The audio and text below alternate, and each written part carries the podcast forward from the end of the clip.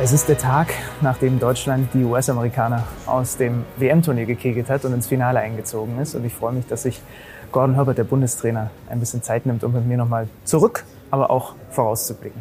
Gordy, uh, thanks for taking your time. Uh, most important question, how many hours of sleep have you had this night? Allow, have you allowed your body to have this night?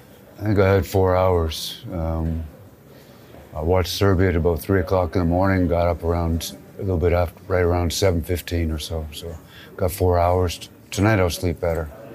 What, when you look back at this really special game, this battle against the United States, what stands out the most for you after one night? No, I just think our belief factor going in.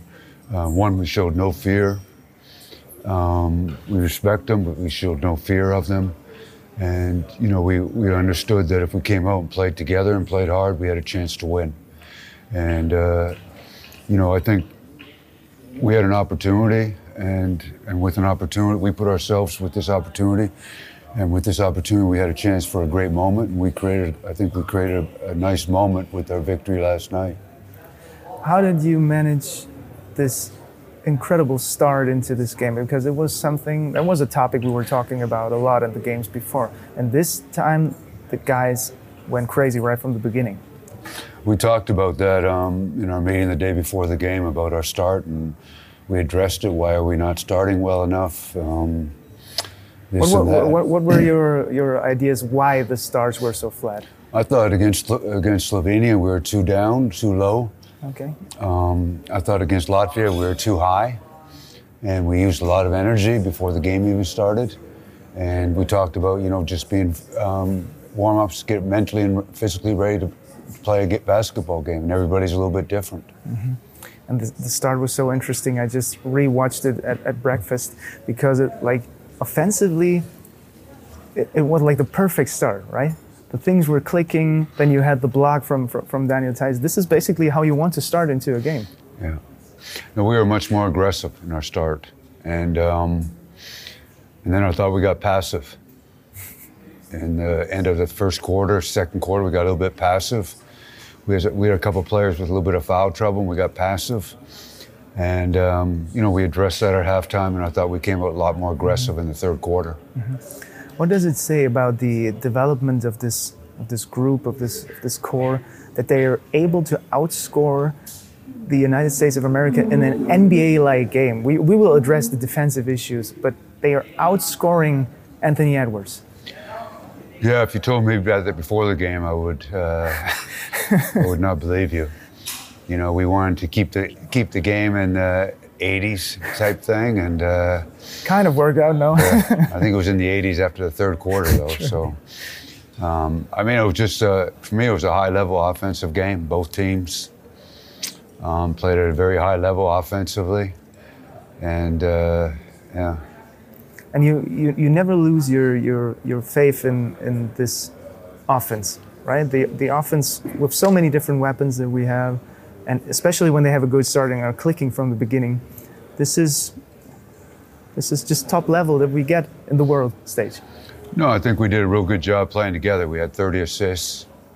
Um, I mean, Dennis had nine assists and zero turnovers, which is unbelievable for a point guard who handles the ball so much. So, um, you know, I thought we played when people got hot, people got going, like Andy Obst. We made sure he got the basketball. I thought the players did a great job in that retrospect. Let's talk about some of the players you mentioned. The stat line from Dennis is extraordinary to me. You, s- you, you've been talking about the nine assists, the zero turnovers, but when you look at the field goal attempts, I mean, we were talking before the game about how important it is that he's not forcing it too much. And he's seven from 13. So efficient, but 13 field goal attempts is also what stands out to me, you know, because maybe there was a time when it would have been like 22. No, I think um, you know, like I, you know, I, I was like I said before, I never really lost any sleep with Dennis Schroeder. Um, he's a great player. Great players who have tough games, they face some adversity. The next game, they come back, and uh, Dennis did that. He came out and had a great overall game, and um, and you know, we played him a lot of minutes, and we rode him, and uh, he produced. I mean, he made a couple big plays at the end of the game. Uh, our expert Per Günther was just talking about the fact that when the crowd got involved, he loved even more the attitude of how Dennis was bringing up the ball to the to, to the other side of the field because it's like a statement that he's doing it so so natural and he doesn't look stressed and all this stuff. This is a this is a weapon, right? To to have your point guard at least he looks calm. I don't know if he is, he is, but he looks calm. Yeah, he doesn't get enough credit for the way he runs a team Yeah. and um, takes care of the basketball and uh, gets us into an offense and gets other people involved. He doesn't get enough credit for that, in my opinion. And last night was a real statement from him on just that. Yeah. Uh, when we talk about statements, we got to talk about Andy Obst. Is he the European Steph Curry, or do we have to start thinking about maybe Steph is the American Andy after this game? No, I just think uh, Andy had a coming out party last summer a little bit in Eurobasket. Um, you know, I've talked to Andy a couple times during the tournament that, you know, would be a little bit more aggressive. Um, he's able to do a lot more than just shoot the basketball. And you know, in the last couple days, he's he's caught, he's he's drove the basketball more, made plays of which he's very capable of doing, and it, you know, gave us a really another weapon on the basketball floor. Was it the game plan to use him that much, or was that something that you noticed throughout the game? Okay, the Americans have no clue how to defend him.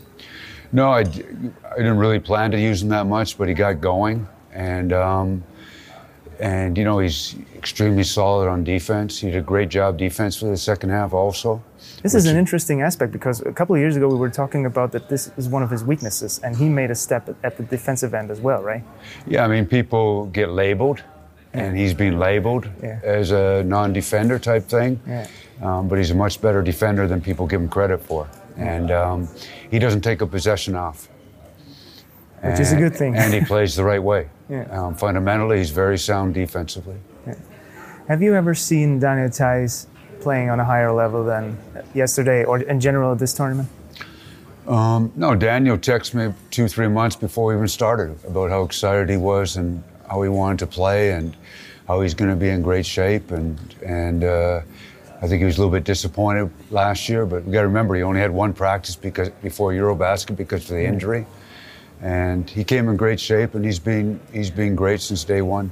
You can feel his motivation, right? I had an interview with him before the tournament where he said, "Okay, since February now, I'm preparing for this summer. This is going to be my highlight of the year." And he's a he's a high-class NBA player.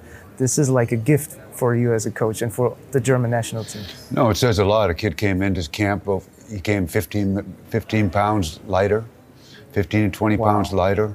Um, he came in tremendous shape. Um, and I'll give him a lot of credit. Shout out also uh, to Joe Voigtmann, right? They they were clicking, and he has. When you look at this ad line, he's giving the team so many different things, and especially in this combination with Daniel, US, had, US Team USA had huge trouble. Yeah, I mean, Joe doesn't really get enough credit for what he does on the floor. yeah. Um, you know, he, you know, we have a, we have scores out there, and he kind of fills that role of a glue guy, score when needed, pass the basketball. A lot of our offense goes through him because he's he's got point guard basketball IQ. He's an excellent passer. Um, so give him a lot of credit. He sacrifices um, for the good of the team. And he's a he's a leader also, right? Absolutely. He, he keeps us together a lot of times and uh, um, very good leader, extremely intelligent, um, even a better person than, a, than a basketball player. I think it's quite interesting. Both our captains, Dennis and Joe, are both um, great family guys too.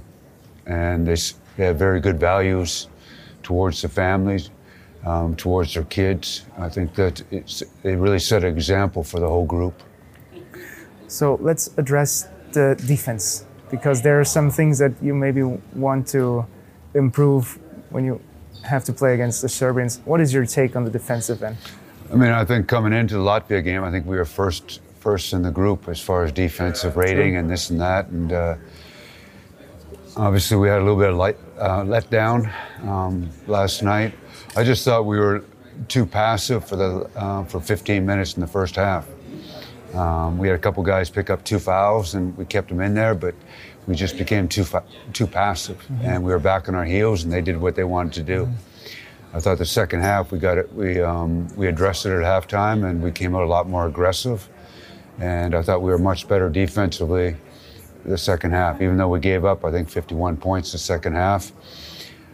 Um, but it was a real up-tempo game, and um, so I think both teams both teams' strength is playing up-tempo, and uh, um, yeah. So. It was fun to watch, but it was also exhausting to watch, even from the outside. Um, two European teams making it through to the finals, and Team USA and Canada have to settle who, who, who wants to finish third. What does that tell us about modern basketball? No, I think the, the game has evolved where, you know, you look at the top 12 teams in the world or top 13 teams in the world, anybody can beat anybody on a given night. And uh, for me, if you look at the top 13 teams in the world, 10 are European teams. Um, there's only there's only Australia, Canada, and United States in that group right now, in my opinion. Um, so I mean, Europe Europe is extremely strong, and uh, I think it I think it shows. Um, Serbia only has one NBA player, I think, and uh, and they're able to beat Canada with seven. So um, there's so many, and just because you're an NBA player doesn't mean you're a real good FIBA player, mm-hmm. so to mm-hmm. speak. And just because you're a great FIBA player doesn't mean you can play in the NBA. Yeah. It's a little bit different, different game. Um, but I, I, think both, I think both of it, both us and Serbia deserve to be where we have, where we are. I think we've earned to be where we are, and um, yeah. I thought last year in EuroBasket, I thought we, after the Greek game, we, we let it slip a little bit. Mm-hmm. Um, did not come out with the same attitude against Spain, and we talked about that this morning with our group. You know what happened last year. I mean, Franz Wagner addressed that in the, in the press conference last night. I addressed it with the whole group this morning, and you know I think we'll be ready.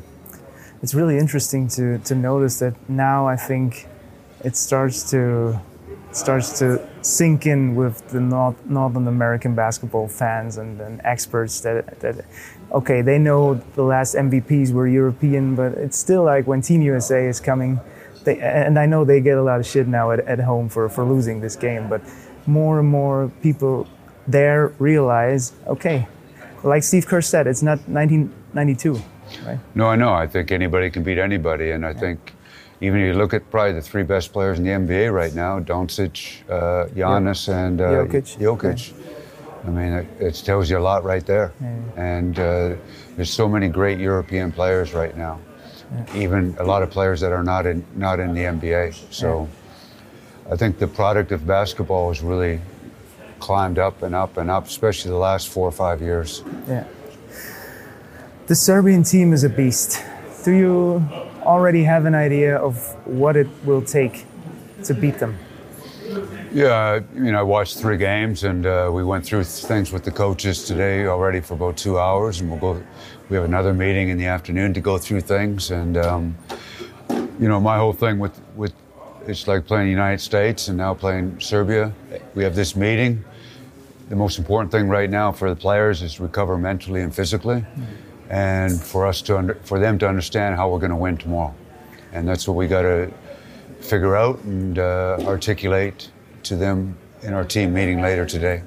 Are you facing the best coach of the tournament with Svetislav Pešić? Most famous coach. Um, a lot of respect. You know him. Uh, you know him pretty well, right? I know him okay. Yes. Yeah. Coached against him many times. Yeah. Had a glass of red wine with him on occasion or two. Um, one of the best coaches, one of the best coaches in, in the world. I mean, let's be honest. Um, um, his record stands by itself, and uh, not only Europe but the world, and what he's done. Um, and he's had a, such a huge influence on German basketball, yeah. going back 25 years, and uh, um, the influence they had on German basketball is a reflection of where the German league is has grown. Yeah will be will be weird to see him on the other side after what he achieved with the German national team. Uh, uh, will be interesting. Uh, Gordy, thank you for your time. I know you have a busy schedule on off days that are not off days. So yeah, thank you for your time. Anytime. Thank you. Thank you.